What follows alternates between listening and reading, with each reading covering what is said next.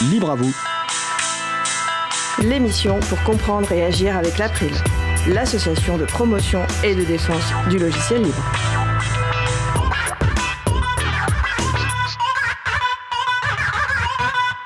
Bonjour à toutes, bonjour à tous. Le logiciel SPIP, logiciel libre destiné à la création de sites web. C'est le sujet principal de l'émission du jour. L'occasion de découvrir ou d'en savoir plus sur ce logiciel libre qui permet de créer des sites web et qui est également dès l'origine un projet politique marqué. Avec également au programme la chronique de Jean-Christophe Becquet qui va nous parler d'un guide pédagogique pour découvrir son territoire grâce au goût. Et également la chronique de Tiffen Bonnet sur le droit à la décompilation des logiciels et non pas la décomposition de logiciels. Nous allons parler de tout cela dans l'émission du jour. Soyez les bienvenus pour cette nouvelle édition de Libre à vous, l'émission qui vous raconte les libertés informatiques, proposée par l'April, l'association de promotion et de défense du logiciel libre. Je suis Frédéric Couchet, le délégué général de l'April. Le site web de l'émission, bah, c'est libreavou.org qui est fait avec le logiciel LibreSpip. Vous pouvez y trouver une page consacrée à l'émission du jour avec tous les liens et références utiles et également les moyens de nous contacter. N'hésitez pas à nous faire des retours ou nous poser toutes questions. Nous sommes mardi 23 novembre 2021, nous diffusons en direct, mais vous écoutez peut-être une rediffusion ou un podcast. À la réalisation de l'émission aujourd'hui, mon collègue Étienne Gonu, chargé de mission Affaires publiques à l'April. Bonjour Étienne. Salut Fred. Nous vous souhaitons une excellente écoute. Cause commune, la voix des possibles, 93.1 FM et en DAB+, en Ile-de-France. Partout dans le monde sur causecommune.fm et sur l'appli Cause Commune. Pour participer à notre conversation, causecommune.fm, bouton de chat, salon libre à vous.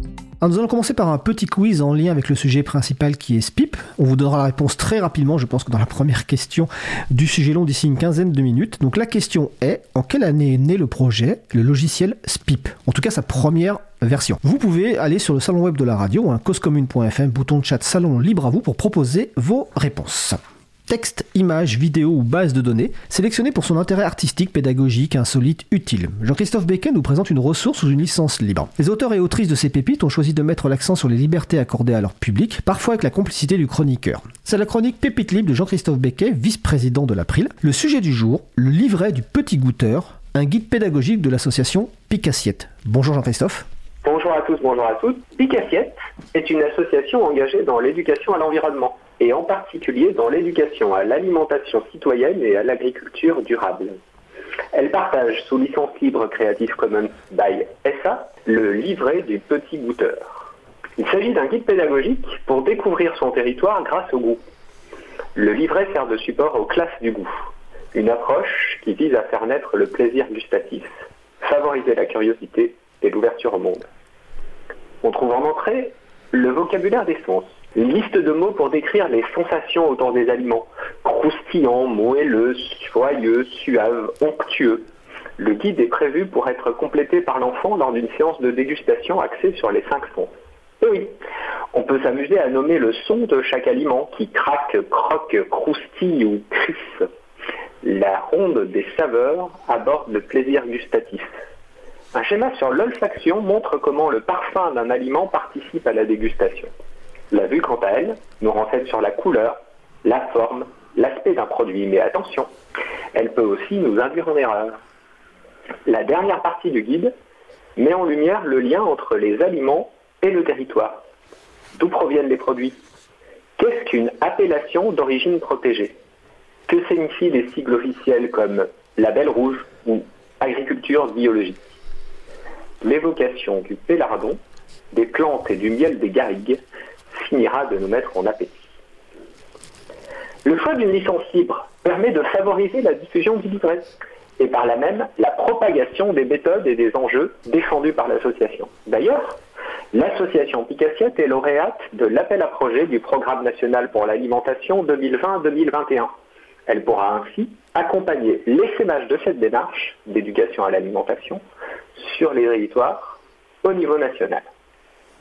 La mise en page du livret du petit goûteur a été réalisée sous Scribus par Terre Nourricière, une structure associative qui conçoit des supports de communication pour étendre la portée d'actions et structures qui nous mènent vers un monde plus éthique, responsable et solidaire. Scribus est un logiciel libre de PAO, une publication assistée par ordinateur. Le choix d'un logiciel libre est parfaitement cohérent avec les valeurs défendues. Si vous voulez découvrir ce fabuleux logiciel, le site Floss Manual propose un manuel de prise en main de Scribus en français et sous licence libre.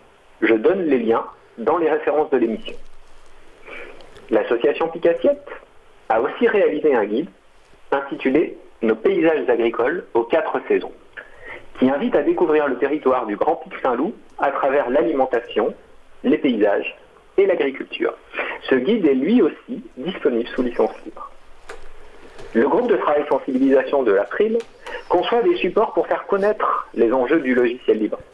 Comme le livre du petit goûteur, ces documents sont réalisés avec des outils libres et partagés sous licence libre pour encourager leur diffusion et leur réutilisation, mais aussi leur amélioration et leur adaptation. Par exemple, l'Expo Libre, qui présente les enjeux du logiciel libre en une dizaine de panneaux, a dû être traduite en anglais, en espagnol et en italien. Bah écoute, merci Jean-Christophe pour cette euh, chronique. Je précisais que le guide fait 16 euh, pages. Hein, et que, que, le Pelardo est un très bon petit fromage au, lait cru de chèvre, si je me souviens bien. Euh, et que le choix de la licence CC by SA donc, euh, euh, partage dans les mêmes conditions. C'est une licence qui permet la réutilisation et la modification, y compris pour des raisons commerciales, à condition que les versions rediffusées et modifiées soient sous la même licence, ce qu'on appelle partagées dans les mêmes conditions. écoute, Jean-Christophe, je pense que ta prochaine chronique sera plutôt en janvier parce que le mois de décembre va être court côté libre à vous avec les, les vacances de fin d'année. Donc je te souhaite de passer une belle fin de journée et on se retrouve en 2022. Ça marche, belle fin de journée, belle fin d'année du coup à tous et rendez-vous en janvier 2022 pour la prochaine chronique Petite Libre. Bonne fin d'émission, à la prochaine. Merci Jean-Christophe. Nous allons faire une pause musicale. Après la pause musicale, nous aborderons notre sujet principal qui portera sur SPIP, le logiciel libre de création de sites web. En attendant, nous allons écouter The Fugitive par Evan Finch. On se retrouve dans 2030. Belle journée à l'écoute de Cause Commune, la voix des possibles. Cause Commune 93.1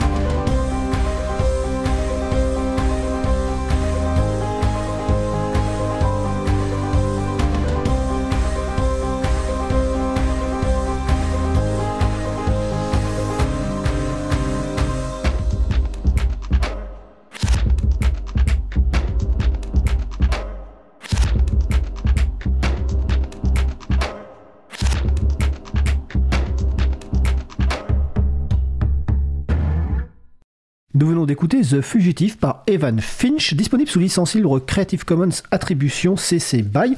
Vous retrouverez une présentation de l'artiste sur le site au bout du fil.com. Je vous en lis un passage. Evan Finch est un youtubeur, musicien et producteur indépendant euh, américain, aujourd'hui installé à Taipei. Sur sa chaîne YouTube, il publie des vidéos dans lesquelles il filme sa propre réaction à l'écoute des nouvelles euh, sorties musicales dans les genres euh, pop, post-punk, post-hard rock ou encore techno-rap. Bien que sa chaîne YouTube représente la majeure partie de son activité sur le web, il publie une à deux vidéos par semaine. Evan Finch n'est pas seulement une critique musicale, il est également musicien. Il chante, pratique la guitare et produit sa musique originale sur ordinateur et donc produit et propose des musiques sous licence libre. Vous trouverez évidemment toutes les références sur le site libreavou.org. Retrouvez toutes les musiques diffusées au cours des émissions sur causecommune.fm et sur april.org. Libre à vous, libre à vous, libre à vous. L'émission de l'April sur les libertés informatiques. Chaque mardi, de 15h30 à 17h sur Radio Cause Commune. Puis en podcast. Nous allons passer à notre sujet principal. Nous allons donc poursuivre par notre sujet principal qui va porter sur SPIP, logiciel libre destiné à la création de sites web avec Arnaud Martin de 23 Forward, Anne-Lise Marteneau alias Touti et Jean euh, Galland alias Chancalan. Chancalan qui a notamment contribué activement à la mise en place de deux sites qui sont basés sur SPIP, libreavou.org, le site consacré à notre émission de radio, et librealire.org, notre site consacré aux transcriptions faites par le groupe Transcription de l'April. Alors tout de suite, avant d'oublier, parce que des fois ça nous arrive d'oublier le site web de SPIP, donc du projet dont on va parler, spip.net. Euh, et on aura tout à l'heure, assez rapidement, je pense, la, la, question, la réponse à la question quiz que je vous poser en introduction. Alors d'abord, on va vérifier que tout le monde est sur le téléphone, parce qu'on a eu un petit problème technique tout à l'heure. Euh, donc, Ernaud, est-ce que tu es avec nous? Oui, oui, salut. Salut. Touti, est-ce que tu es avec nous? Oui, tout à fait. Euh, Jean, est-ce que tu es avec nous? Oui, oui, bonjour tout le monde. Ok, super. Bon, écoutez, on va commencer par une petite euh, question euh, bah, traditionnelle de présentation euh, rapide, succincte. Donc, on va commencer bah, dans l'ordre inverse que j'ai fait à l'instant. Là, on va commencer par Jean. Donc, Jean Galland. oui, bah alors, alors moi j'utilise SPIP depuis la version 1.8.3. Je ne vais pas donner la date parce que comme ça je donne pas d'indication à la, à la question piège. Et donc voilà, bah, je vais donner un coup de main pour réaliser les sites libres à vous et libres à lire. Et, on verra lesquels suivront après. Voilà. D'accord. Euh, Touti euh, Alors moi, ça fait euh, pas mal de temps que, bah, que je suis sur Spit. Et puis euh, au départ, j'ai surtout fait des contributions en me présentant comme un homme en tout cas euh, non genré. Et puis euh, bah, aujourd'hui, j'y vis de SPIP professionnellement. Voilà, je suis en, auteur, en auteur euh, création multimédia. D'accord. Alors on, parlera, on reparlera tout à l'heure de ce sujet de, du genre. On va finir par la présentation personnelle ben, d'Arnaud Martin. Oui, salut. Euh, ben moi, j'ai fait. Euh, euh, alors, Touti a pas précisé, mais elle faisait des choses avant Sweep, donc on s'est plus ou moins croisés, ou on croisait un peu les mêmes réseaux dans les années 96, 97 et, jusqu'en 2000, où on faisait du web, ce qu'on appelait le web indépendant. Donc, moi, je participais à, un groupe qui s'appelait Mini Réseau et qui avait besoin d'un site qui s'appelait Usine. Donc euh, du coup, j'ai participé à la création de la toute première version de SPIP. Alors j'ai pas compris votre histoire de date, donc je donne pas de date pour le moment, mais euh, euh, du coup on a codé la toute première version de SPIP. et puis voilà, donc depuis on a continué à faire de l'activisme. moi ensuite j'ai continué à faire encore autre chose, donc je continue sur SPIP, mais avec SPIP j'ai fait un outil qui s'appelle euh, qui est un réseau social depuis 2008 un réseau social très politique. Et puis euh, maintenant, comme tout petit, je vis de SPIP euh, euh, en faisant des sites web professionnels. Ok, merci Arnaud. Euh, sur la date, on va y revenir tout à l'heure, parce qu'en fait, je me suis basé sur, sur une actu de SPIP euh, publiée cet été. Euh, alors, justement, vu que tu viens de parler, Arnaud, du mini-réseau, du web indépendant des années 96-98, le premier sujet qu'on souhaitait aborder, parce que SPIP, au-delà d'être un, logiciel libre dont on parlera tout à l'heure des, fonctionnalités, mais c'est pas ce qui va nous intéresser le plus, en fait, dans un premier temps, c'est plutôt l'histoire de ce projet. Pourquoi il a été créé? Quand? Comment euh, est le lien qu'il y a effectivement avec ce dont tu as évoqué tout à l'heure, donc euh, le mini réseau et le web indépendant. Donc Arnaud, toi qui, a, euh, qui est bah, l'un des personnes qui est à l'origine de SPIP, est-ce que tu peux nous raconter un petit peu cette histoire en, quelques mots sur l'origine de SPIP? Oui, donc, alors, est-ce que je peux donner des dates ou pas? Tu peux donner des dates. Oui, maintenant tu peux donner des dates. D'accord. oui, donc, Euh, vers 96-97, on se retrouve sur le web, euh, chacun dans notre coin. Donc euh, moi, je fais un, un webzine qui s'appelle Le Scarabée. D'autres copains font des choses intéressantes, souvent avec des noms d'animaux. et on se retrouve un peu tous. Alors dans, dans, la bande, il y en a qui sont devenus un peu connus. Il y a Mona Cholet, par exemple, qui, qui faisait son site web périphérie euh, il y a David Dufresne qui était un nos, presque un de nos anciens parce qu'il était là depuis un an de plus ou euh, deux ans de plus que nous. Euh, on fréquente Valentin Lacambre et, Laurent Chemla qui eux sont encore des, grands anciens aussi pour nous. Et nous, on se met à faire du web éditorial, c'est-à-dire qu'on fait ce qu'on appellerait aujourd'hui plutôt des blogs, mais qu'à l'époque on appelait des webzines et on se réunit pour fabriquer un site collectif qui s'appelle Usine, donc qui existe toujours euh, en tant qu'archive, usine.net, avec un Z, pardon, U-Z-I-N-E.net, euh, et on fait de l'activisme euh, sur la liberté d'expression. Donc on se retrouve aussi à croiser euh, des réseaux d'activistes sur la liberté d'expression, sur les télé, radios libres, sur la surveillance, donc comme, comme euh, donc on fréquente un peu tous les mêmes, les mêmes réseaux et on a besoin aux alentours de 2000 de relancer notre site usine euh, parce qu'on commence à être plusieurs, euh, assez nombreux à vouloir publier régulièrement et que à la main c'est plus possible. Donc on a besoin d'un outil pour publier. Et donc on a besoin d'un outil qui permet de travailler à plusieurs sur un site web et de travailler en publiant des articles sans devoir refaire le HTML à la fois à, chaque fois et refaire le graphisme à chaque fois, ce qui était ce qu'on faisait jusque là. Et donc, euh, et ben on code usine, on code SPIP, pardon, euh, en 2000 euh, et on le sort publiquement en 2001 pour, euh, pour que ça devienne un logiciel libre largement utilisable. Voilà, donc SPIP sort avec Usine 2, qui deviendra ensuite Usine 3, la nouvelle version de notre propre site, où il y a beaucoup d'activistes de gauche, hein, c'est quand même des mouvements très libertaires. donc on est, on est en train de faire tous du web très très libertaire. Une des personnes qui rejoint le développement de SPIP et qui va l'utiliser, ça va être le monde diplomatique, donc Philippe Rivière. Euh, et du fait que le monde diplomatique utilise cet outil, l'outil devient un peu connu quand même dans les milieux de gauche, évidemment. Euh, et donc l'outil devient très utilisé pour les associations, pour les, pour les enseignants, puisque les enseignants lisent le monde diplomatique. Euh, et donc vers 2004-2005, ça devient un très très gros outil, euh, vraiment très très utilisé. Via, disons, un certain nombre d'enseignants notamment et de médias, l'outil devient aussi utilisé par les ministères, ce qui est bien un peu surprenant pour des, libertaires, mais euh, on se retrouve avec la moitié des ministères français qui utilisent SPIP, à peu près toutes les ambassades de France dans le monde utilisent SPIP pour faire leur site web. Euh, et ça donne encore de la crédibilité à l'outil. Donc l'outil devient vers 2005 à 2008 euh, un très très gros CMS utilisé euh, vraiment très très très largement.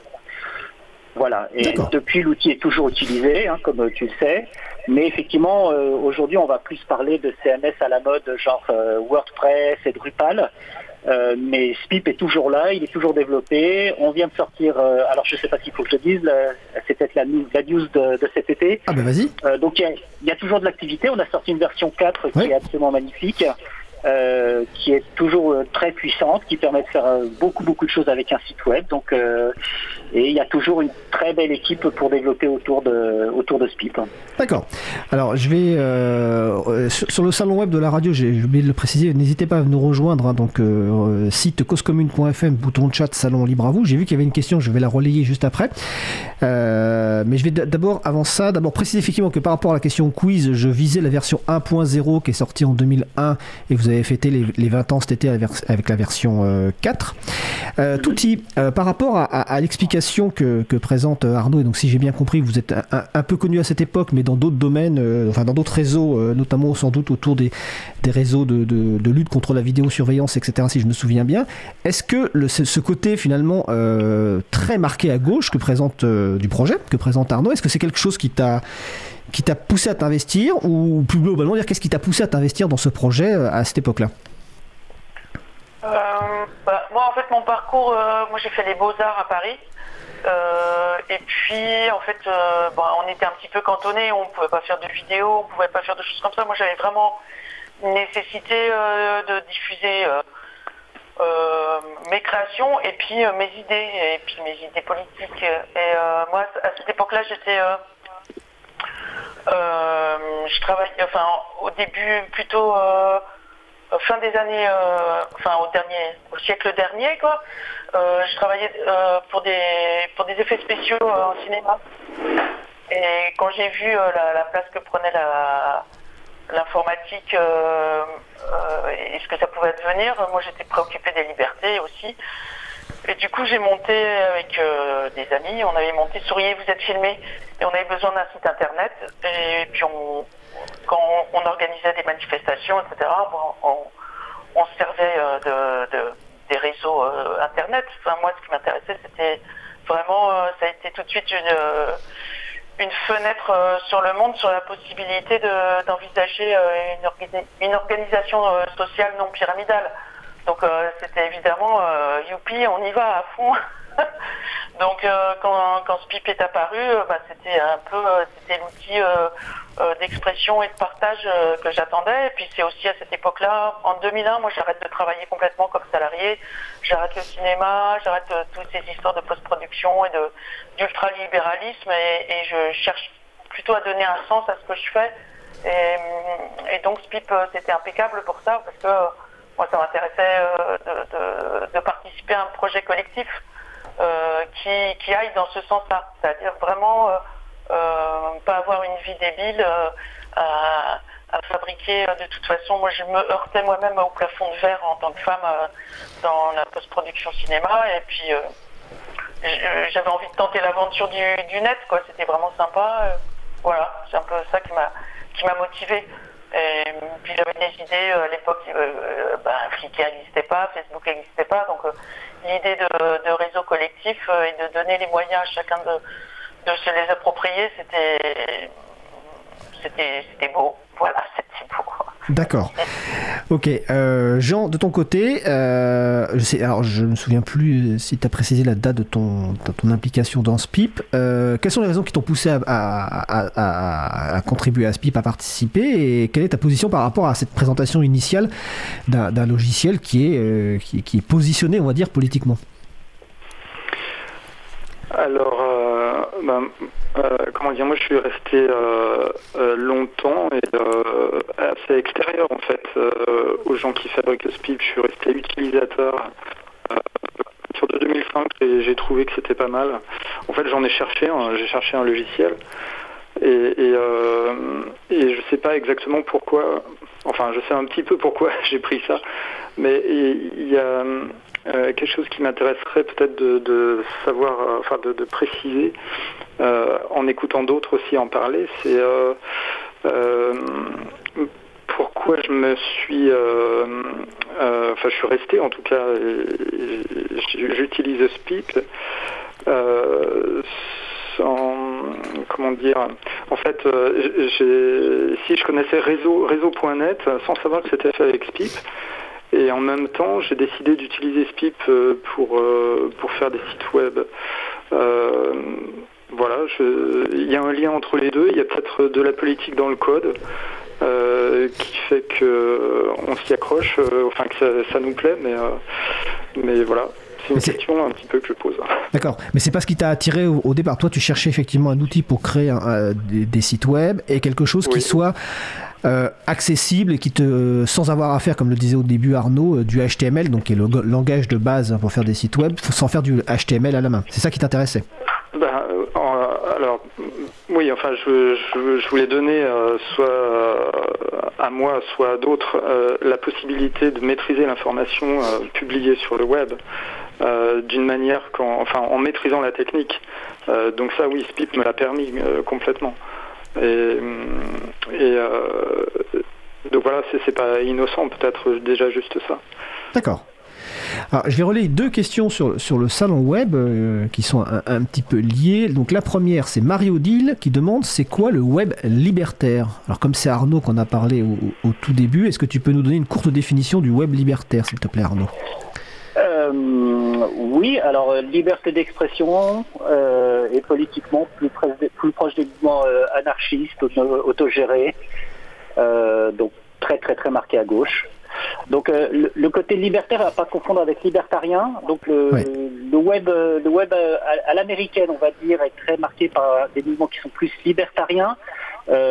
qui, qui sont assez typiquement américains, le web français était quand même plus marqué plus vers l'anarchie politique. Donc plus marqué, la liberté d'expression, on l'a en commun, mais euh, en même temps pas n'importe comment et euh, avec une, question politique beaucoup plus présente.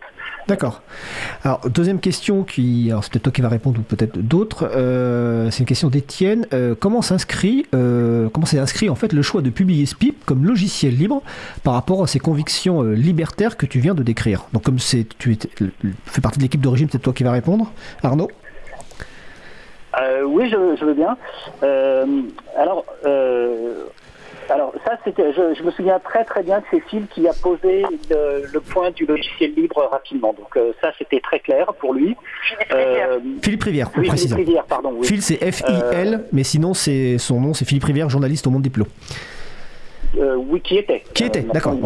Oui, et qui euh, et qui donc euh, a très très rapidement, euh, dès les origines, travaillé sur SPIP et faisait fait partie des, des trois comment pendant quelques années à trois on a tenu un peu le, logiciel quoi jusqu'à ce que l'équipe s'étoffe. Ça a été vraiment le, le, cofondateur très important avec avec Antoine Pitrou.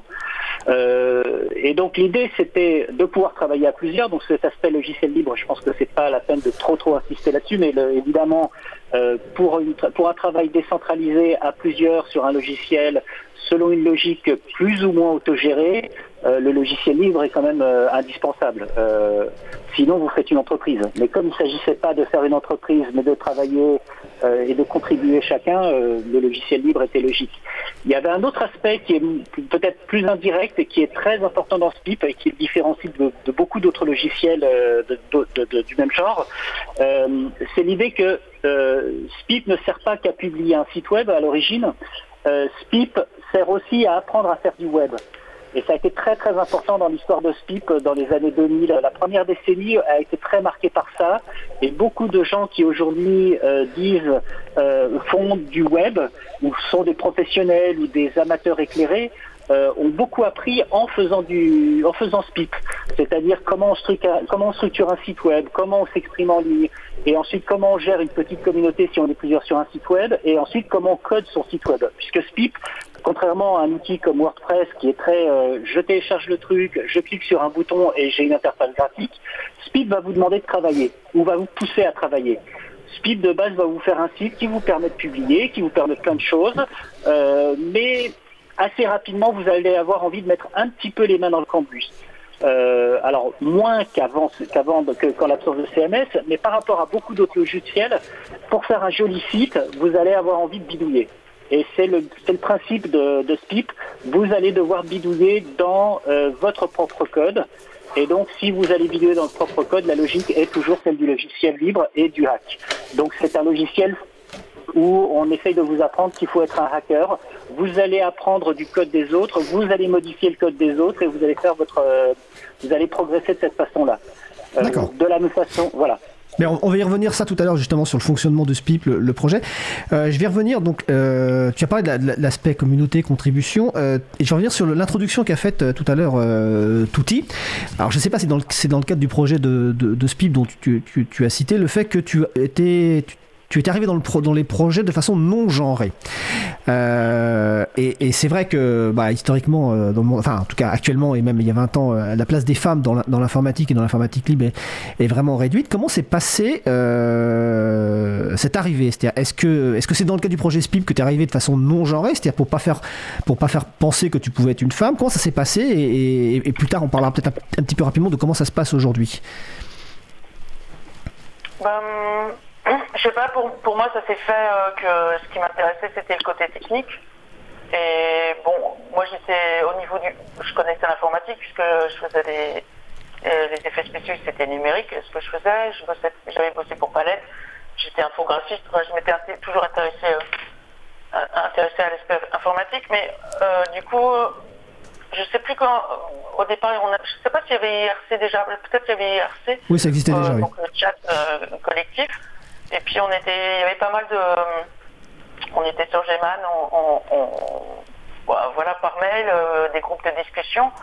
Et je sais pas, moi j'avais pris un pseudo. C'est vrai aussi, c'était une époque euh, du web euh, où on était tous anonymes.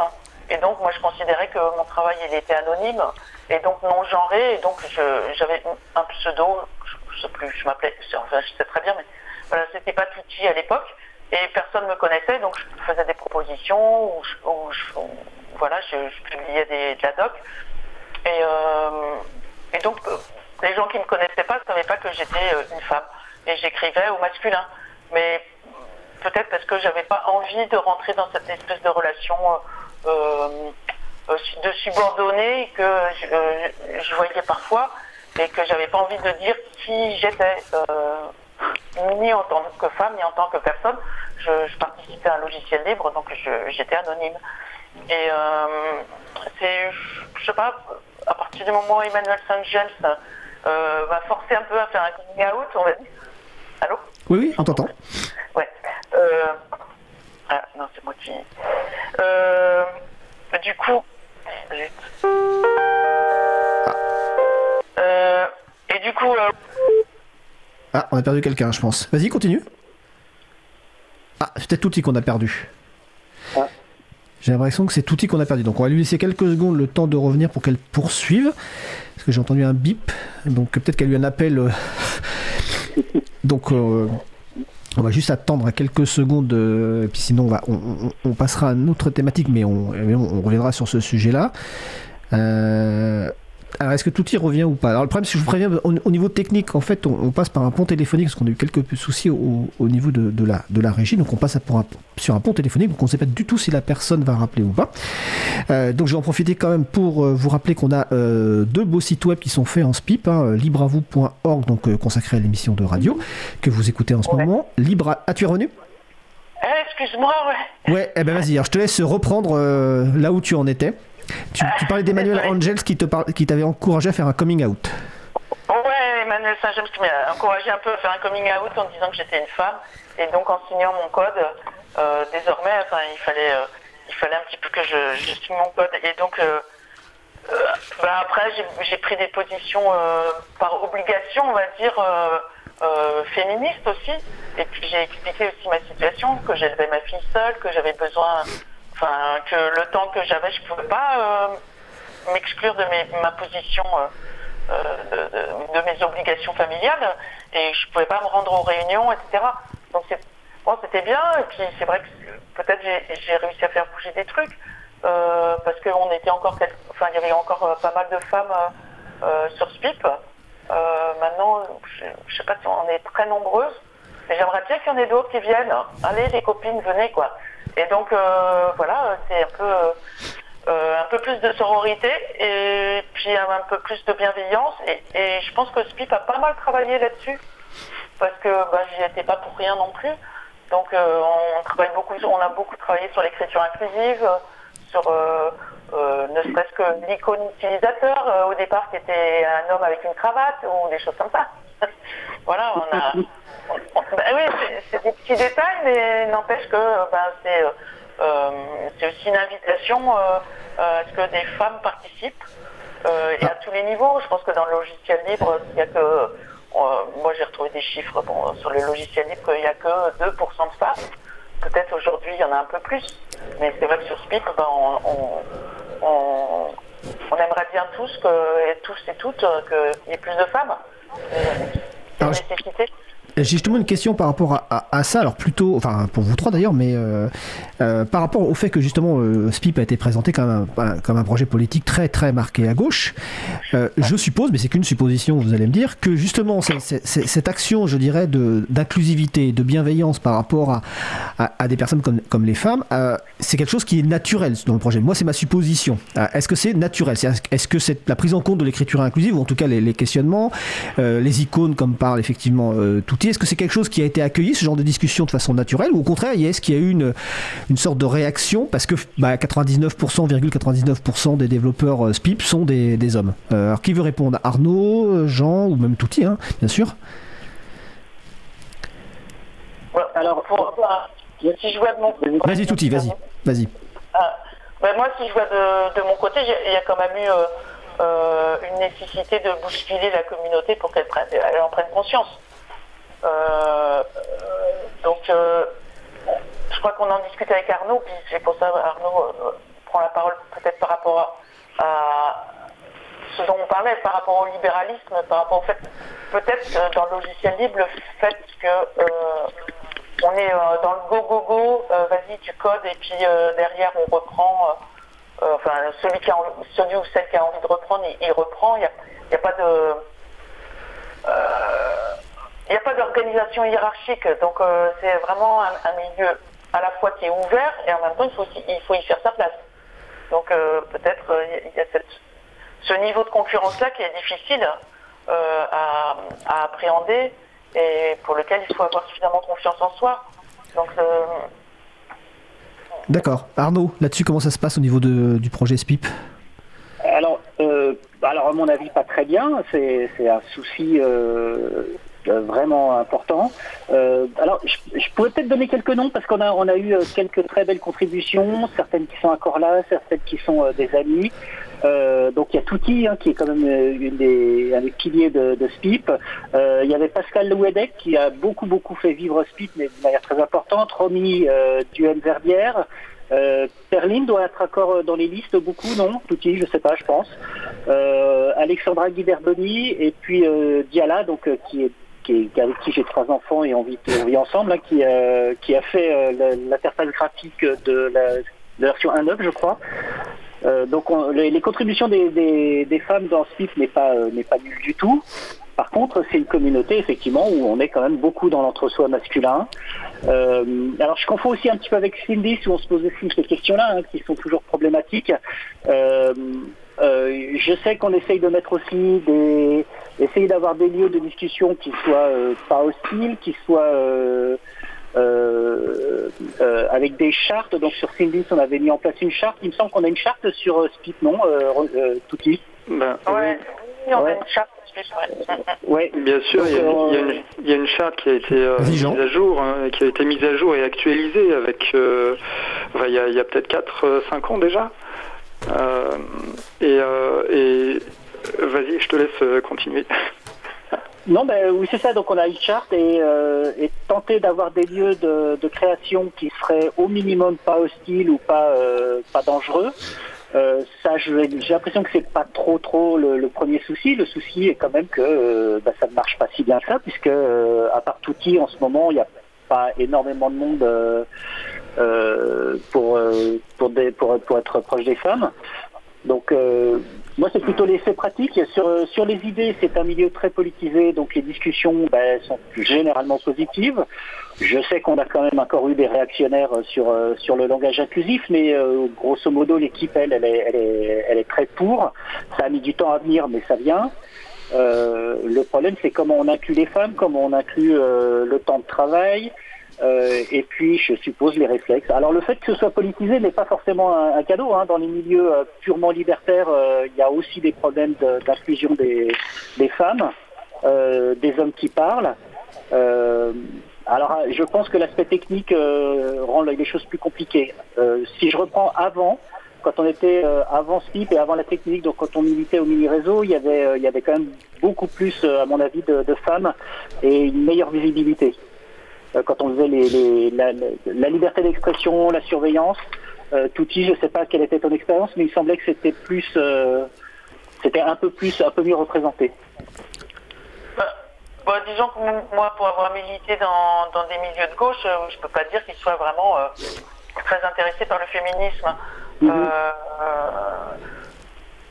Bon, ça c'est ça c'est vraiment un problème de société, mais peut-être on, je pense que sur la durée, c'est vraiment un truc, enfin je veux dire, réussir à durer, réussir à, s'impliquer dans un projet, évidemment, tu t'impliques aussi dans un projet parce que tu peux en vivre professionnellement. Alors au départ, moi c'est pas professionnel, euh, c'est parce que j'ai des idées que j'ai envie de développer, que je trouve personne pour les développer, donc je, suis autodidacte, j'apprends le PHP et, je, et en même temps Speak m'aide à apprendre Maintenant, il y a des API et il y a plein de trucs dans Speak. C'est vraiment un outil assez génial.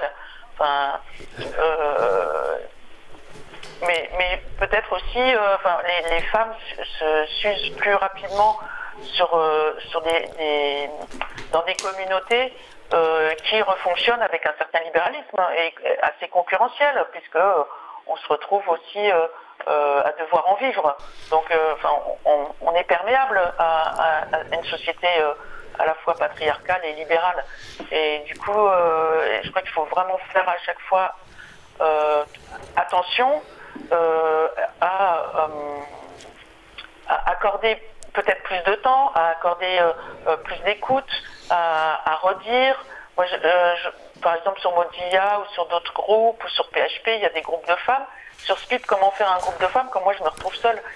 Et, comment, moi, me retrouver à porter euh, cette question féministe euh, alors que j'ai aussi vachement de choses à faire. Enfin, je veux dire, il n'y a pas que la question des femmes qui m'intéresse.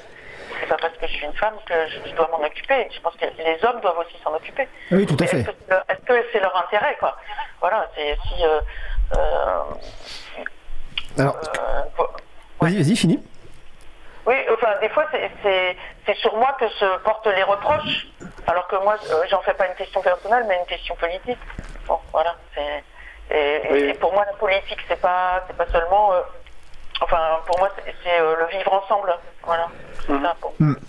Alors, je précise que euh, on, va sans doute consacrer, enfin, on va, on va consacrer bientôt une émission à ce sujet-là. Justement, on en a parlé un petit peu avec Touti euh, en, préparation parce que ça mérite au moins une émission, voire deux, même si on a déjà parlé de, ce genre de sujet dans, l'émission. Mais on va essayer de, de, revenir sur le sujet encore plus en détail. Là, on va faire une pause musicale parce que le temps passe euh, très vite, ce qui va vous permettre de boire un peu d'eau et moi aussi parce que j'ai la gorge qui me gratte. Donc, nous allons faire une pause musicale. Nous allons écouter In of Good Fortune par Solas. On se retrouve dans environ 3 minutes. Belle journée à l'écoute de Cause Commune, la voix des possibles. Cause Commune 93.1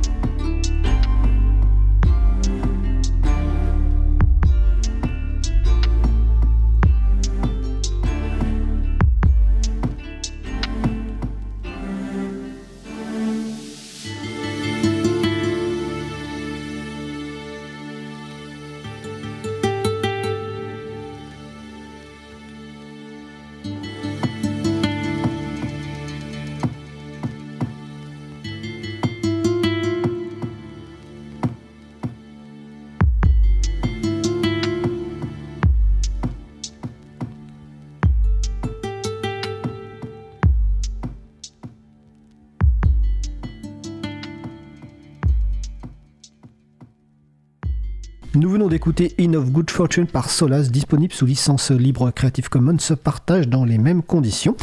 Euh, sur le site auboutdufil.com, l'excellent site auboutdufil.com, vous trouvez une présentation de l'artiste Solas qui s'est spécialisé dans la fantasy music et qui propose ainsi des musiques vikings, médiévales, celtiques ou inspirées de musique traditionnelle irlandaise. Donc je vous renvoie sur auboutdufil.com ou libravou.org pour retrouver la présentation complète de l'artiste. Retrouvez toutes les musiques diffusées au cours des émissions sur causecommune.fm et sur april.org. Libre à vous, libre à vous, libre à vous. L'émission de l'April sur les libertés informatiques. Chaque mardi, de 15h30 à 17h sur Radio Cause Commune. Alors nous allons poursuivre notre sujet principal qui porte toujours sur SPIP, le logiciel libre destiné à la création de sites web avec nos invités Arnaud Martin, Anne-Lise Marteneau dite Touti, Jean Galland dit Chancalan. Euh, donc juste avant la pause, on parlait d'un sujet très important et je vous disais qu'on a y consacré une émission, voire plusieurs même euh, très très bientôt. Là, on va changer un petit peu de sujet parce que je vois l'heure qui avance. On va parler un peu de technique, mais pas trop de technique quand même. Mais je peux dire une, une, petite chose encore? Vas-y, Jean. Oui, vas-y. Juste, euh, enfin, je euh, lisais euh, sur le chat. L'écriture inclusive, elle mérite d'être un bon filtre à React. Et pour, pour modérer un petit peu, enfin modérer, je sais pas, relativiser, euh, il me semble que dans ce ça fonctionne pas mal quand même, et qu'il y a malgré tout des précautions euh, qui sont prises. Euh, pour, pour inclure tous ceux qui veulent participer en fait et, de fait exclure ceux qui ben, ne sont pas ne sont pas trop dans, enfin sont un peu réac voilà quoi D'accord, ok, bah, ceci est dit.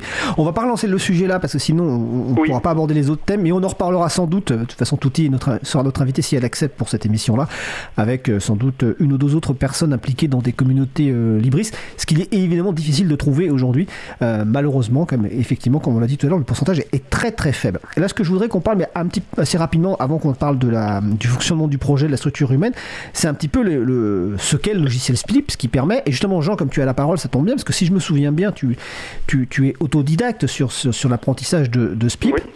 Euh, est-ce que tu peux nous parler un petit peu de la technique de SPIP? C'est quoi les principes de base de l'utilisation euh, de SPIP? Alors, euh, donc ça utilise les technologies comme tous les autres. enfin, c'est au final c'est du HTML, du CSS, du JavaScript, et donc tout ça c'est avec du PHP. Euh, et donc, euh, bah, SPIP, c'est un langage un peu intermédiaire entre, entre ça, euh, qui vient s'inclure pour travailler dans un environnement assez facile, donc le langage de boucle de SPIP, qui va permettre vraiment très finement de programmer tout ce qu'on veut. pour peu qu'on regarde un peu la doc, il y a des filtres, il y a des critères, il y a beaucoup de choses euh, pour travailler donc dans un environnement assez optimisé avec la gestion du cache euh, et euh, des autorisations, enfin, et puis sécurisé. En, en, gros, on ne peut pas faire trop de boulettes. enfin, il y a des choses qui marchent, qui marchent pas. Je suis d'accord, mais on, voilà, on a un, langage qui s'appréhende assez facilement, qui interroge une base de données, hein, évidemment. Euh, et, donc on en tire euh, les informations pour les afficher sur un site public. Euh, voilà. Et, et c'est quoi la notion? Il y a une notion importante, je crois, dans SPIP, qui est la notion de squelette. C'est quoi un squelette? Donc un squelette, et d'ailleurs, je dirais que, enfin, je voulais dire tout à l'heure à propos des contributions, il y en a qui, qui contribuent de, vraiment de diverses manières. Il y a plein de manières de contribuer à tout logiciel libre, hein, d'ailleurs. Que ce, soit, que ce soit dans les traductions, dans le code dur, euh, ou dans, euh, dans l'organisation ou dans la charte même. Enfin, il y, a plein de niveaux et c'est tout ça qui fait le, le logiciel euh, en lui-même. Après, qu'est-ce que. C'était quoi un squelette, ma question en fait? Ah oui, un squelette. bah oui, bah voilà, si j'ai contribué à ce c'est juste par quelques petits squelettes. Euh, donc c'est des modèles de sites. Euh, on va euh, afficher sur un sur un site public, donc parce qu'il y a une interface privée qui qui est un peu tout le temps la même, de toute façon pour gérer les informations, paramétrer, configurer le, site, et puis une interface une interface publique qui va présenter, finaliser en fait l'affichage des informations, le graphisme, voilà un peu JavaScript et, et puis donc la ventilation, la ventilation des informations dans toutes les pages du site. D'accord. Et est-ce qu'une personne sans compétences techniques informatiques se dit tiens, il nous écoute, la personne nous écoute là, elle se dit je vais peut-être j'ai eu un besoin pour créer un site web. Par exemple, tout à l'heure, euh, Arnaud parlait des écoles. Pour, par exemple, pour l'école euh, où, sont mes enfants, est-ce qu'il quelles compétences informatiques il faut? Est-ce qu'il en faut? Quel niveau? Quelle est la difficulté de, prise en main de l'outil? Si tu peux répondre à la question, parce que c'est pas évident. Bien. Alors en fait, euh, non, il y a peut-être plusieurs endroits où on peut, enfin si, si on veut, si on a son serveur à soi, donc déjà avoir un serveur, c'est peut-être une connaissance technique qu'il faut et, au moins savoir faire du FTP. C'est du transfert de fichiers.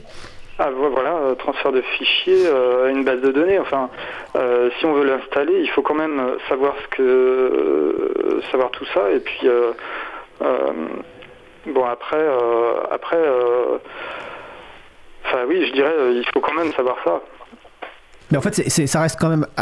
ici, j'ai une question, euh, et après, je poserai la même question à, à, Touti Arnaud. Est-ce qu'il existe des, hébergements spécifiques? Parce que là, tu dis qu'effectivement, on, a son propre serveur où on, on héberge un, serveur. Est-ce qu'il existe des hébergements spécialisés SPIP C'est-à-dire l'idée de, euh, euh, des, entreprises qui proposeraient pour le grand public ou pour les collectivités, les associations, du SPIP qui est déjà préinstallé, qu'il ne reste plus qu'à créer son site Est-ce que ça existe ça? On n'est pas dans, on n'est pas là-dedans. Non, par rapport, tu vois, excuse-moi, je, je, prends la parole. Non, mais par rapport à, tu vois, par exemple, quand tu prends un, compte euh, euh, sur Gandhi ou quoi, où tu peux avoir ton nom de domaine, etc. Ils, ne te proposent pas euh, SPIP par défaut, ils vont te proposer WordPress ou Drupal. D'accord. Tu n'as pas de SPIP par défaut. Après, tu as des hébergements spécifiques à SPIP. Il y a Cédric Morin qui a beaucoup travaillé dans la communauté SPIP. Euh, et qui lui a monté euh, Nursit, euh, donc qui fait de l'hébergement SPIP. Donc, ah, donc, donc ça existe, ok. Bah, en fait, lui, il, est, il est vraiment, il, héberge beaucoup de, sites sous SPIP. Moi, je fais de l'hébergement aussi sous SPIP, pour SPIP, pour mes clients, mais réellement, par exemple, quand tu vas sur OVH ou sur Grandi ou sur des, des, des gros les gros hébergeurs, il n'y euh, a pas euh, la possibilité d'installer Speed par défaut. Enfin, pas, en, applique. Après, Speed, c'est génial parce que tu as un système qui s'appelle le Speed Loader, qui a un fichier que tu installes sur ton, en FTP. Euh, sur ton serveur et puis tu le lances en ligne à partir d'un navigateur et ça t'installe Speed. Malgré tout, je crois, je crois quand même qu'il y a une installation de SPIP sur les installeurs automatiques de, des hébergeurs. Euh, euh, par contre, je ne sais plus du tout comment ça s'appelle. Euh, on, cherchera. En tout cas, ce que, ce que les gens peuvent retenir, c'est que les personnes peuvent avoir, avec ce ce mécanisme d'installation en un seul fichier d'installation facile et qu'il existe des structures qui proposent de l'hébergement spécialisé SPIP oui, oui, oui, et que finalement effectivement il faut sans doute quelques connaissances au départ, euh, mais qu'en fait ça, se fait assez rapidement. Et c'est vrai que la puissance, moi j'ai regardé un peu les squelettes récemment justement, la puissance des, squelettes permet de faire des choses vraiment très pointues.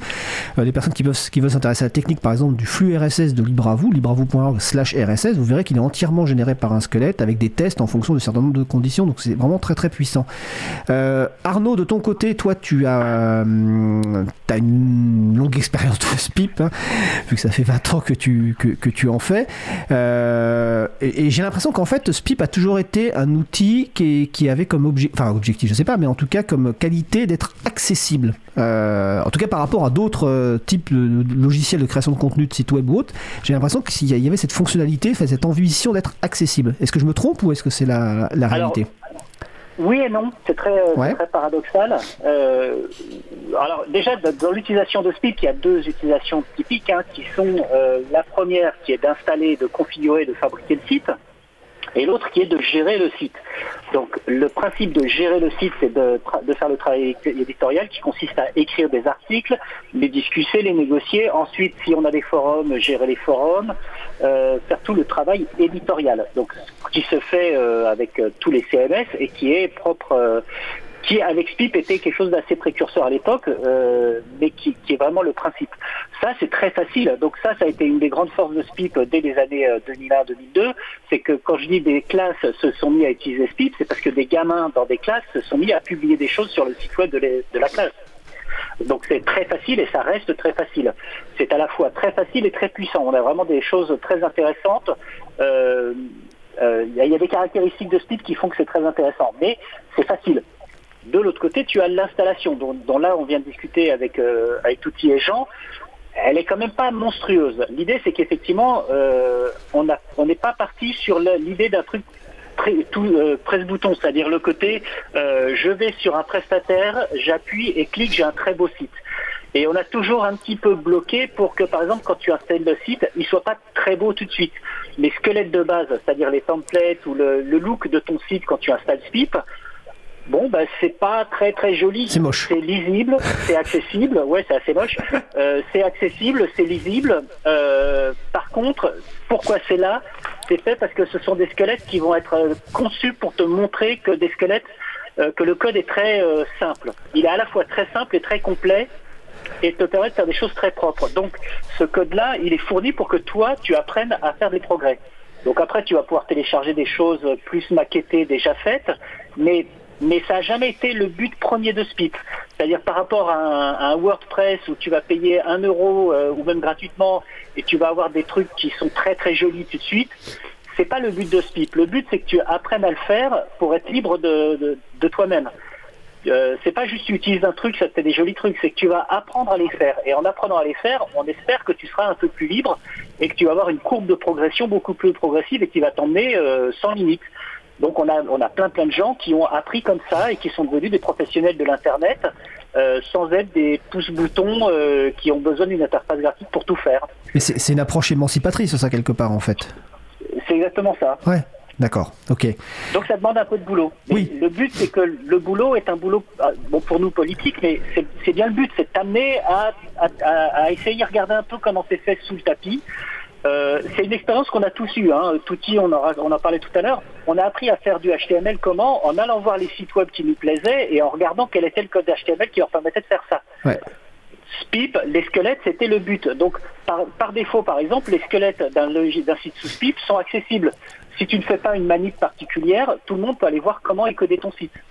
D'accord.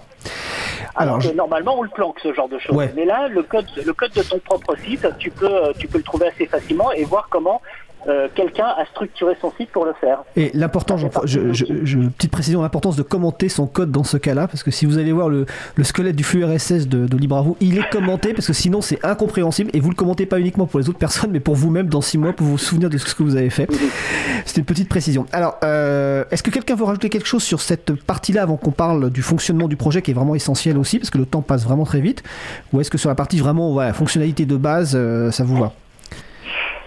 Si tu veux parler que de fonctionnalités de base, euh, bah, je pense que oui, c'est accessible aux débutants. Mais enfin, moi, ce que je trouve super intéressant aussi, c'est euh, même si tu t'installes ta base de données, bon ben voilà, il faut aussi créer une base de données, mais bon maintenant tous les hébergeurs te proposent une base de données, il suffit d'installer le SPIP et de pointer dessus quand tu ouvres ton fichier, euh, le fameux SPIP loader, qui te propose quelle base de données tu veux utiliser. Donc franchement, un site SPIP aujourd'hui, quand tu as un accès FTP, ça prend 5 minutes à installer. Euh, donc c'est voilà. Enfin, si tu sais installer une base de données et puis euh, euh, utiliser du FTP, hmm. ce qui n'est pas effectivement donné à tout le monde, mais il y a quand même pas mal d'explications partout pour, pour y accéder. Après, quand tu regardes la base de données, c'est clair. c'est un peu. Il y a c'est un, niveau un peu plus haut, niveau technique, on va dire, mais tu peux très bien voir euh, euh, les tables de liens, euh, les tables principales pour les objets, tu peux créer des objets, tu peux interroger des bases à distance, tu peux créer du multidomaine, tu peux aussi utiliser SpipKey, qui est une installation de SPIP via un terminal. Enfin, tous les degrés techniques aujourd'hui, maintenant on est sur, sur notre propre serveur Git.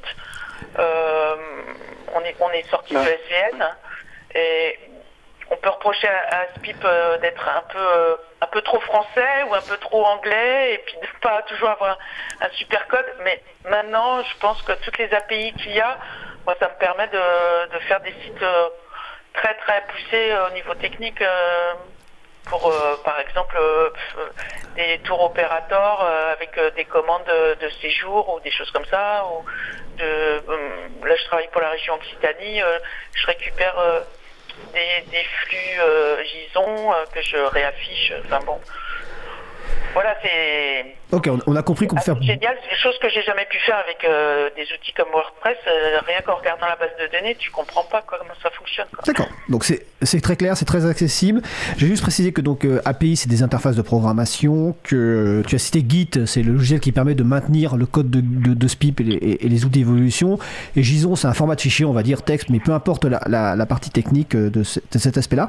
Alors il nous reste une dizaine de minutes et il y a, on va revenir sur parce que c'est aussi un point important et on n'en a pas encore vraiment parlé euh, d'ailleurs sur l'existence actuelle, c'est le fonctionnement du, projet, on va dire la structure humaine euh, de SPIP qui joue un rôle euh, sans doute fondamental. Arnaud l'a un petit peu expliqué au départ.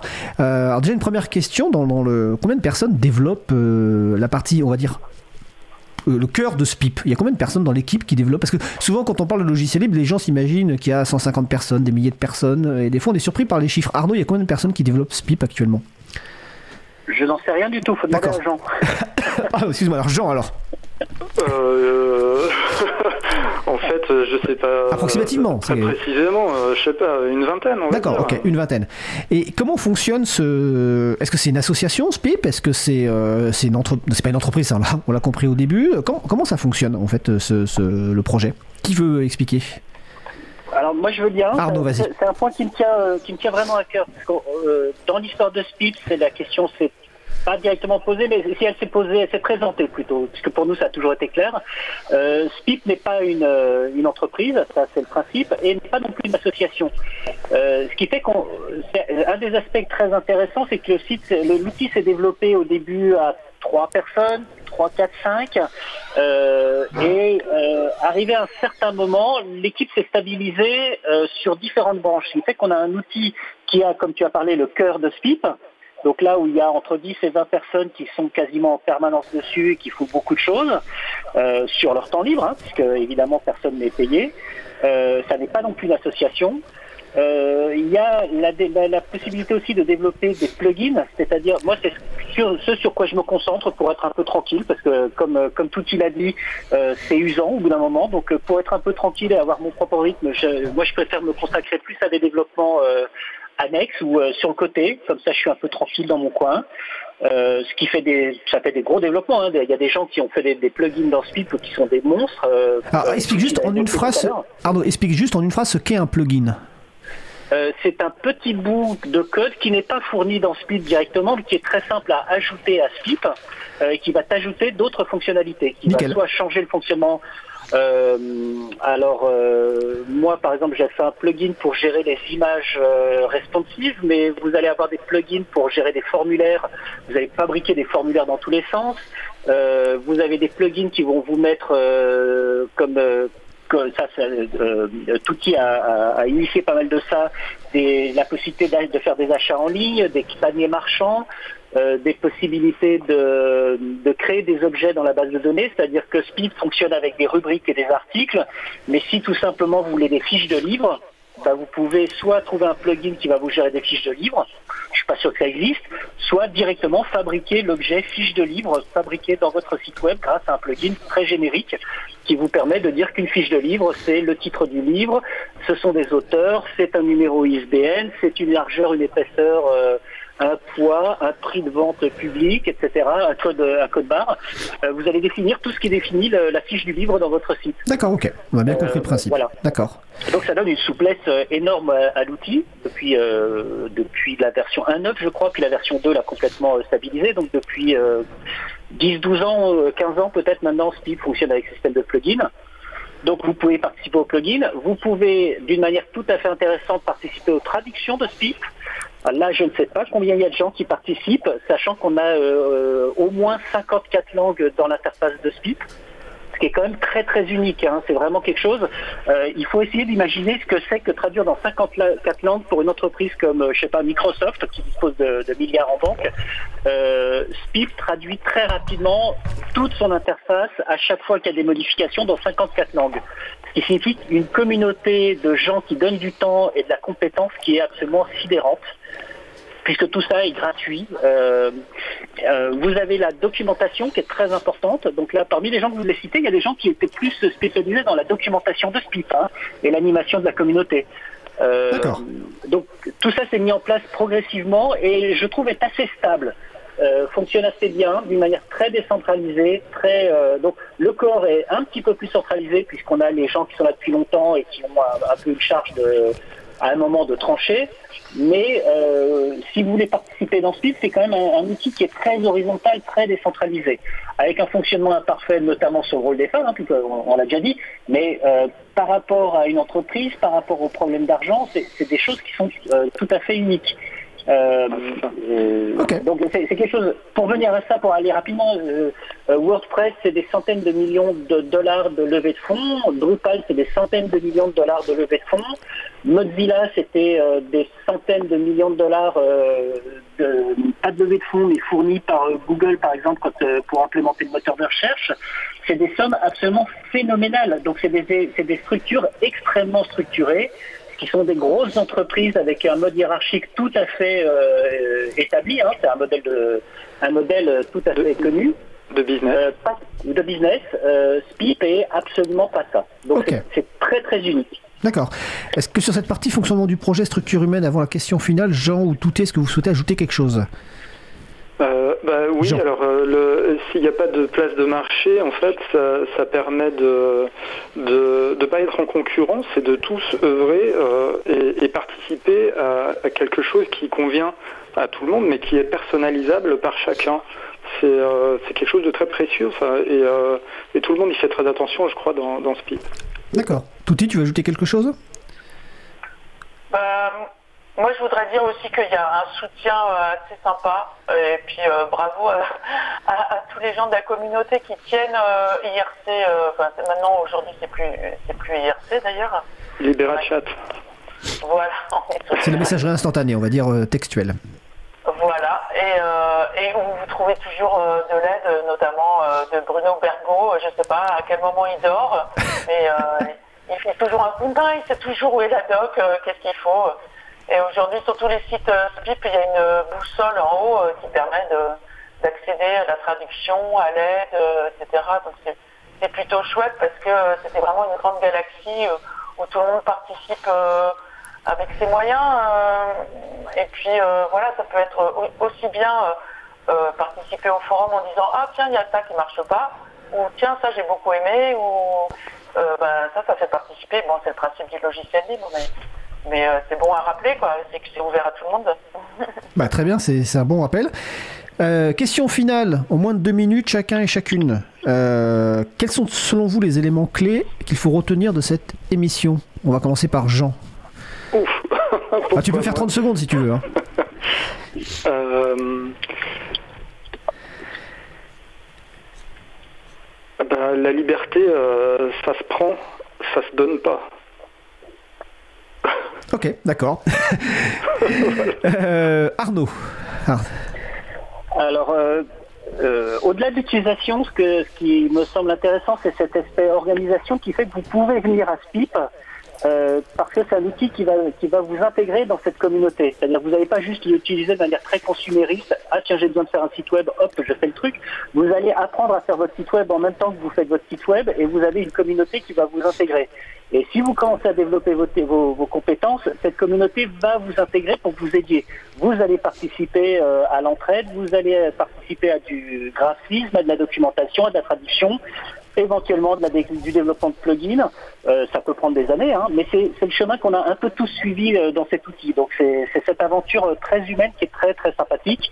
Et donc là, bien sûr, tout le monde est bienvenu parce que c'est assez unique dans son genre. Vous n'allez pas contribuer à des gros machins commerciaux. Spip reste un gros machin très puissant qui vous permet de faire des gros gros sites très compliqués, mais qui va vous intégrer progressivement et va vous apprendre à le faire au fur et à mesure. Donc c'est cette communauté qui me, qui moi me, semble toujours euh, intéressante. Ok. Touti ben, oui, oui, je pense que quand je vois toutes les possibilités, les modularités, euh, le fait qu'on puisse se greffer des plugins sur le corps, ben, aujourd'hui au niveau développement, je pense qu'on on, peut intégrer, euh, normalement, on doit passer à, Composer. Bon, je parle de, au niveau technique. Hein. On doit passer à Composer. On est sur Git. Ben, voilà, euh, bienvenue euh, à tous ceux qui veulent contribuer, des gens, plus jeunes, etc. On a beaucoup dit Spip c'est mort. Pour moi, ce n'est pas du tout mort.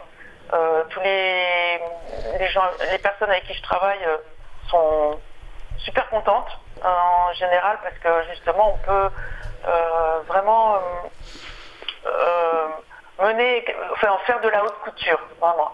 Voilà, on, reste dans l'artisanat, mais on fait de la haute couture. Et puis on peut faire aussi des petits sites et on, peut aider les gens à avoir euh, leur, propre site et, ne plus dépendre de plateformes qui, euh, qui les privent de leur liberté de, comprendre, ne serait-ce que ça. Bah écoutez, super. Bah écoutez, merci à, vous. Je rappelle le site de web de Spip, hein, c'est spip.net. Donc nos invités du jour, c'était Arnaud Martin, Annelise Marteneau dit Touti, Jean Galland dit, dit Chancalan. Et eh bien je vous, passe, je vous souhaite de passer une belle fin de journée, puis à bientôt. Merci, merci beaucoup. À bientôt. Au revoir. Alors nous allons faire une pause musicale. Après la pause musicale, nous aborderons le sujet du droit à la décompilation des logiciels. Nous allons écouter en attendant Sacrifice par Ellie Lortomi. On se retrouve dans 3 minutes 30. Belle journée à l'écoute de Cause Commune, la voix des possibles. Cause Commune 93.1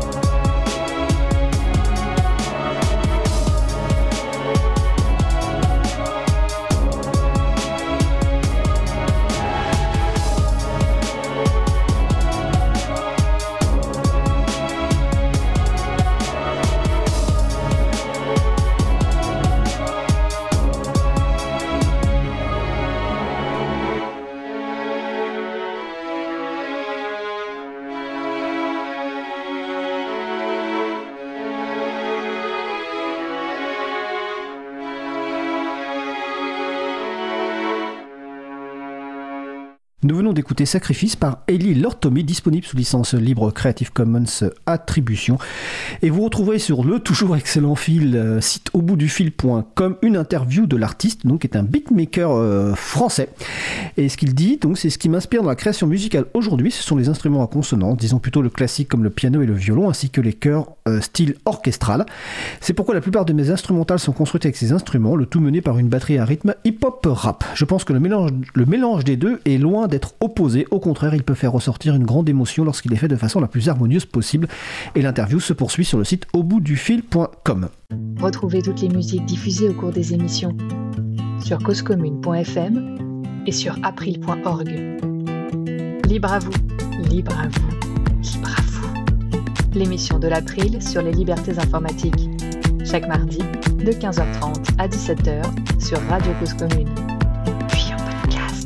Évoquer le code à la main, une règle de droit ou un procès en lien avec les œuvres, les données, les logiciels ou les technologies. C'est la chronique In Code We Trust, dans le code nous croyons, de Tiffaine Bonnet, avocate au cabinet d'une. Bonjour Tiffaine. Bonjour Fred.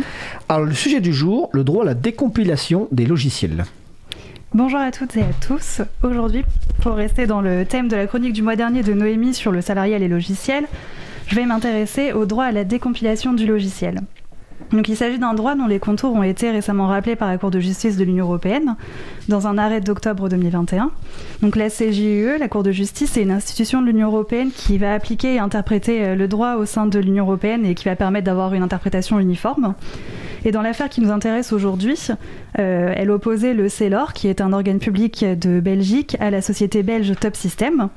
Et Top System fournissait des prestations de développement et de maintenance informatique pour le compte euh, du CELOR et avait développé euh, des logiciels. Donc elle lui mettait à disposition un logiciel cadre avec des fonctionnalités et elle avait euh, développé euh, des fonctionnalités euh, spécifiquement pour les besoins du Cellor. Et donc lui, le Cellor détenait une licence d'utilisation sur ces logiciels. Et il y a eu quelques problèmes de fonctionnement qui ont été constatés par le Cellor, notamment lors de la mise en place d'un nouvel environnement. Et la société Top System n'était pas parvenue à un accord avec le Cellor et elle avait introduit en fait un recours devant les juridictions de l'État belge. Et elle demandait en fait à faire constater d'une part que le seller s'était livré à la décompilation du logiciel et donc en violation de ses droits exclusifs.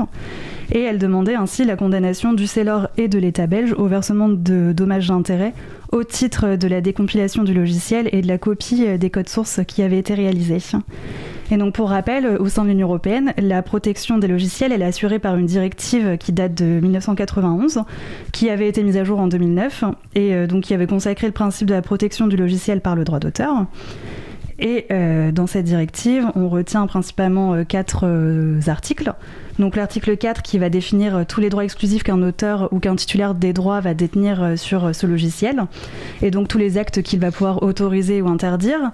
On a l'article 5 de la directive qui lui va prévoir euh, les actes que peut faire un licencié sans avoir besoin du consentement euh, du titulaire. Et on va avoir aussi l'article 6 qui est intitulé décompilation et qui euh, va indiquer que l'autorisation de l'auteur n'est pas nécessaire lorsque la décompilation du logiciel est réalisée pour l'interopérabilité du logiciel et donc sous réserve du, du respect de certaines conditions.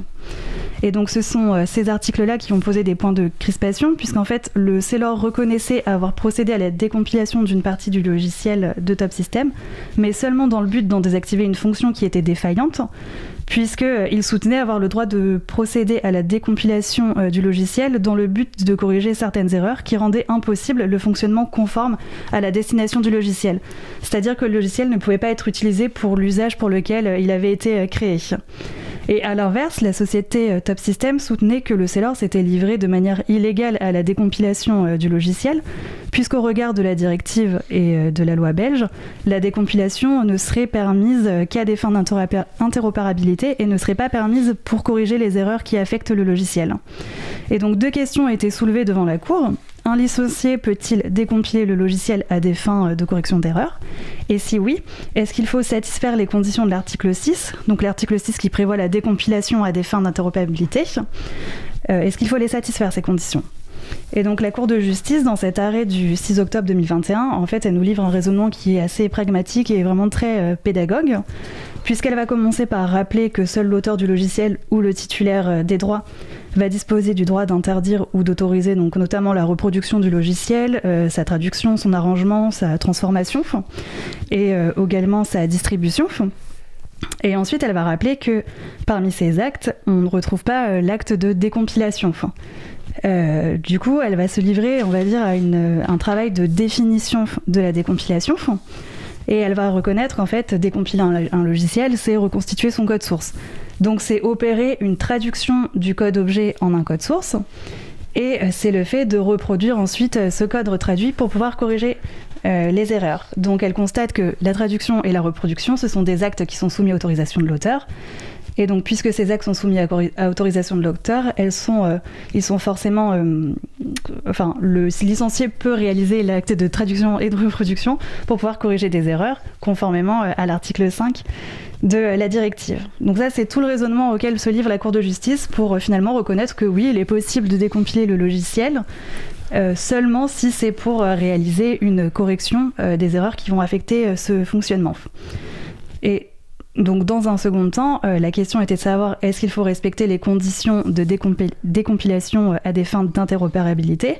Et donc là, la Cour, elle a un raisonnement très très simple. Elle considère que euh, décompiler un logiciel à des fins d'interopérabilité, ça n'a pas du tout la même finalité que décompiler un logiciel à des fins de correction d'erreurs. Et donc elle considère qu'il n'est pas nécessaire de satisfaire les conditions de l'article 6 qui sont assez strictes puisqu'il faut pouvoir démontrer que le licencié a accompli euh, cette décompilation, donc il avait le droit de le faire. Euh, il faut démontrer que les informations qui étaient nécessaires à l'interopérabilité n'étaient pas déjà facilement et rapidement accessibles. Et il fallait aussi euh, démontrer que la décompilation serait réalisée seulement pour l'interopérabilité. Donc là, c'est assez intéressant. On sait que ces conditions-là n'ont pas besoin d'être remplies pour pouvoir décompiler le logiciel à des fins de correction d'erreurs. Mais elle prend quand même le soin de préciser que s'il y a une décompilation, ça peut être fait seulement pour corriger les erreurs et on ne peut pas utiliser euh, les informations qu'on peut en tirer à d'autres fins. Et donc, elle va apporter encore quelques petites précisions qui sont euh, assez intéressantes, puisqu'elle va nous dire que si le code source est déjà contractuellement accessible, dans ce cas-là, on ne peut pas décompiler le logiciel, ça n'a aucun intérêt pour euh, corriger les erreurs. Et d'autre part, elle va nous dire qu'il est possible en fait de prévoir cette euh, correction des erreurs contractuellement et d'avoir des stipulations contractuelles qui sont spécifiques. Et donc, elle va nous dire qu'il n'est pas possible d'exclure le fait euh, de pouvoir corriger les erreurs. En revanche, le titulaire des droits sur un logiciel et le licencié, ils peuvent aménager cette possibilité euh, de corriger les erreurs, notamment en prévoyant euh, que euh, le titulaire va s'engager en fait à réaliser une maintenance corrective du logiciel dès lors que des erreurs lui seront remontées. Donc ce qu'il faut retenir de cet arrêt, c'est principalement le fait qu'en l'absence de stipulation contractuelle, le licencié peut accomplir sans l'accord du titulaire des droits la décompilation du logiciel pour pouvoir procéder à la correction des erreurs qui vont affecter son fonctionnement mais il ne peut pas utiliser les résultats de la décompilation à d'autres fins. Bon, après, évidemment, en matière de logiciel libre, cet arrêt a une portée un petit peu plus limitée, puisque comme le code source est déjà accessible euh, grâce à les licences libres qui lui est associée, euh, toute personne peut pouvoir modifier et adapter le logiciel pour corriger les erreurs. Mais euh, il nous semblait quand même important de relever cet arrêt, qui permet un petit peu de clarifier les, les règles applicables à la décompilation. Bah écoute, tu as, bien fait, effectivement, ça, les éclaircit. Et, ceci dit, euh, pour le logiciel libre, effectivement, euh, il n'y a pas besoin de décompiler parce que normalement le, code source est, disponible avec les droits de modification. Par contre, le droit à la décompilation pour des questions d'interopérabilité peut être intéressant pour le logiciel libre quand on développe des logiciels libres qui vont devoir être interopérable, c'est-à-dire pouvoir fonctionner avec des logiciels tiers qui sont privateurs, et dans, dans ce cas-là, il peut être intéressant, mais il faut que les conditions soient réunies de pouvoir faire de la décompilation si les informations d'interopérabilité ne sont pas euh, disponibles, et souvent elles ne le sont pas, euh, malgré le fait que par exemple en France, il y a une, autorité qui est en charge normalement de la régulation des mesures techniques de protection et l'interopérabilité, qui était intégrée à l'ADOPI, qui de maintenant va s'appeler l'ARCOM, si je me souviens bien, avec la fusion CSA-ADOPI. Exactement, à partir de janvier prochain. Voilà, enfin le droit reste toujours une matière absolument incroyable mais je pense que tu penses la même chose que sur l'informatique. Enfin voilà, c'est. Exactement. en tout cas, merci euh, Tiffen. Donc c'était la chronique In Code We Trust dans le code nous croyons de Tiffen Bonnet, avocate au cabinet d'une. Euh, bah, je te souhaite une belle fin de journée et puis sans doute à 2022 pour la prochaine chronique. Merci, on se voit en 2022. Alors, on va faire quelques annonces.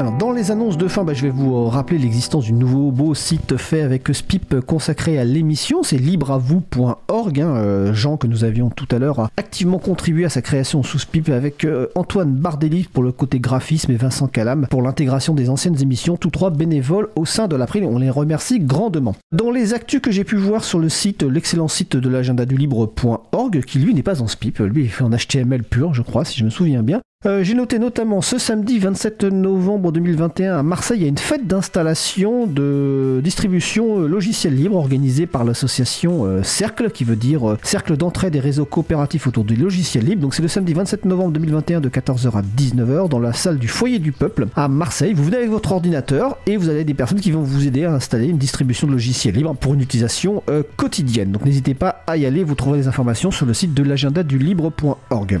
Alors quelque chose dont on reparlera sans doute parce que j'ai pas été encore voir les, détails exacts, mais la semaine prochaine, alors la date c'est le 30 novembre 2021, donc ça se passe de 18h à 19h30 à Paris. Il y a la soirée de lancement du jeu Gao Blaze, créé par coopérative La Boussole. Et en fait, la présentation de ce projet, alors je cherche, voilà, Gao Blaze est une enquête narrative où les joueuses et les joueurs peuvent gérer, non, glaner des astuces pour protéger leur vie privée et réaliser un audit de leur téléphone si ils ou elles le souhaitent. Gao Blaze permet de prendre conscience de l'ampleur des données personnelles et sociales qui peuvent être divulguées avec l'installation d'une simple application. Et donc c'est la soirée de lancement. Euh, c'est un jeu vidéo, euh, donc une application qui est en logiciel libre. Euh, et donc je suppose que dès le 30 novembre 2021, bah, le jeu sera disponible en ligne et qu'on pourra le tester. Et je vous dis qu'on va sans doute en reparler parce que ça a l'air d'être un projet vraiment très très intéressant. Et ce que fait la coopérative La Boussole semble être également très intéressant au-delà de ce projet-là. Donc je vous rappelle, Gao and Blaze, vous allez sur l'agenda du libre.org pour retrouver les références de l'annonce. Alors notre émission se termine. Je remercie les personnes qui ont participé à l'émission. Jean-Christophe Beckett, Tiffaine Bonnet, Arnaud Martin, Jean Galland, Annelise Marteneau. Cette 113e émission déjà a été réalisée par Étienne Gonu. Cette émission est rendue possible grâce à une équipe en or et notamment pour la post-production des podcasts qui a eu beaucoup de travail la semaine dernière. Euh, Samuel Aubert, Elodie Déniel, Girondon, Languin, Quentin Gibaud, bénévole à l'April, Olivier Grieco, le directeur d'antenne de la radio. On me dit que c'est même la 123e. Effectivement, c'est la 123e, c'est pas la 113e. Vous retrouvez sur notre site web libreavou.org toutes les références utiles ainsi que sur le site de la radio Cause Commune .fm. N'hésitez pas à nous faire des retours pour indiquer ce qui vous a plu, mais aussi des points d'amélioration. Vous pouvez également nous poser toutes questions nous y répondrons directement lors d'une prochaine émission. Nous vous remercions d'avoir écouté l'émission. Si vous avez aimé cette émission, n'hésitez pas à en parler le plus possible autour de vous. Faites connaître également la radio Cause Commune, la voix des possibles, sur laquelle arrivent de nombreuses nouvelles émissions. La prochaine émission aura lieu en direct mardi 30 novembre 2021 à 15h30. Notre sujet principal portera sur la libération de code informatique. Nous vous souhaitons de passer une belle fin de journée. On se retrouve en direct mardi 30 novembre et d'ici là, portez-vous bien.